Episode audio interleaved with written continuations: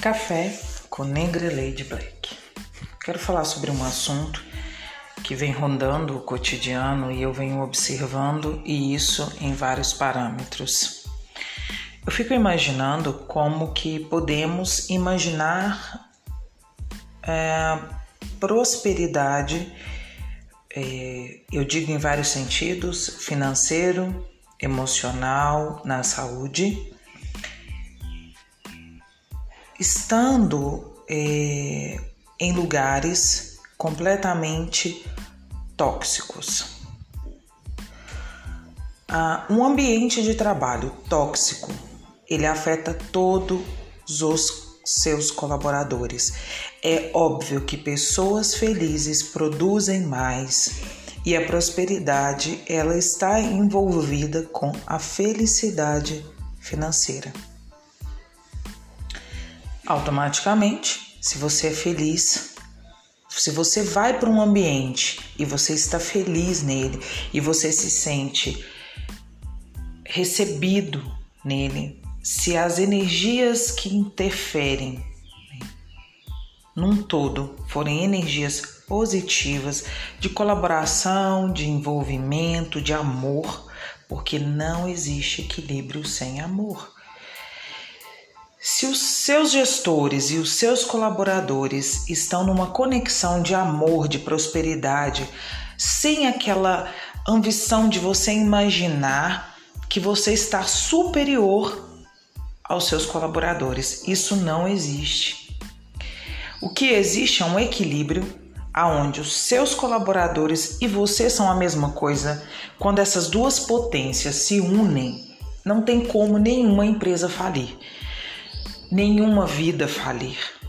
Agora, se não existe esse equilíbrio, se não existe esse amor correndo entre todos e todos na mesma frequência, não existe prosperidade.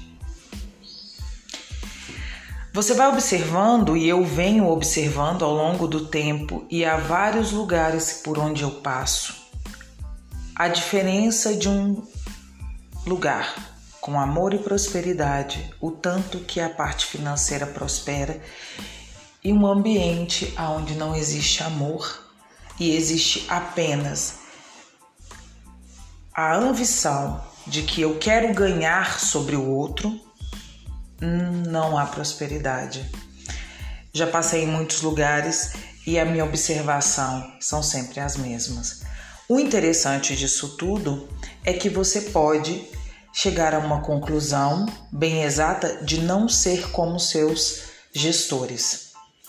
Porque literalmente esse tipo de gestão é fardada ao fracasso.